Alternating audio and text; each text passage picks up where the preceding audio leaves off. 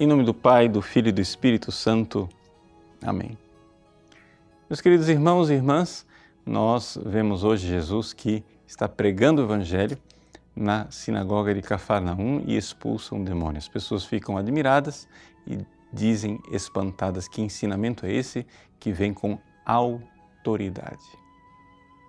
Vejam, para nós entendermos a missão de Cristo, o que é que Jesus veio fazer aqui na Terra, é muito difícil nós compreendermos em plenitude o significado da redenção se nós não acreditarmos na existência do demônio e da escravidão a qual está subjugada a humanidade por causa de Satanás.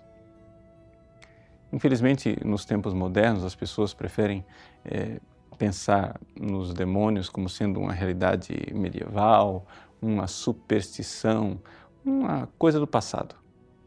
Bom, o fato, porém, é o seguinte: se você for ver nas Sagradas Escrituras, em todo o Antigo Testamento, a presença dos demônios e as manifestações demoníacas são raríssimas, praticamente a coisa poderia passar em branco, porque até mesmo as poucas menções que existem a respeito de Satanás e dos seus demônios são indiretas e poderiam quase que ser interpretadas numa outra direção.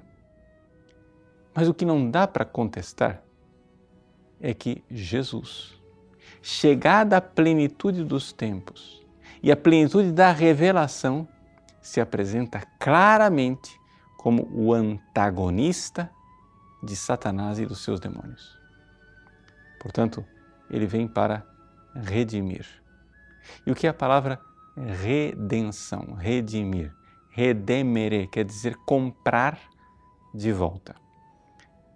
A ideia que está por trás de redenção é exatamente o fato de que nós somos escravos.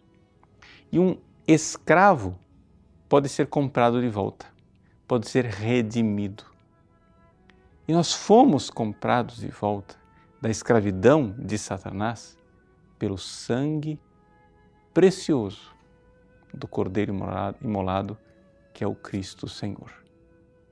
Portanto, aqui toda a realidade da missão de Jesus é verdadeiramente um resgate, um resgate de toda a humanidade das mãos de Satanás e dos seus demônios. Debaixo desta luz, que é a luz da nossa fé, fé verdadeiramente católica, é que nós podemos compreender este exorcismo que Jesus faz na sinagoga de Cafarnaum. Jesus está ali e ele quer libertar aquele homem do poder é, demoníaco, porque ele quer libertar também a nós. Este é o Jesus Cristo libertador, que vem nos libertar das cadeias do demônio, de uma escravidão que nos impede de amar e de ser os filhos de Deus que nós precisaríamos ser. Mas se a gente não crê na existência de Satanás e dos seus demônios, se a gente acha que isto é uma coisa é, do passado para gente supersticiosa ou uma mentalidade pré-científica, então nós estamos aqui nos colocando como juízes que vão corrigir o Novo Testamento. Ou seja, é aqui que está a grande dificuldade. Se você encontrasse, por exemplo, uma coisa que está lá presente no Antigo Testamento, mas que no Novo desaparece, você poderia dizer: ah, isso era uma coisa do Antigo Testamento, como por exemplo a circuncisão, isso era uma coisa de antes de Jesus, mas depois passou. Mas diante dos demônios, o que nós temos é exatamente o contrário. No Antigo Testamento quase não se fala, e no Novo se fala e se fala com constância. Então, como é que nós queremos ousar corrigir aquilo que veio e que veio com clareza na revelação do próprio Jesus Cristo?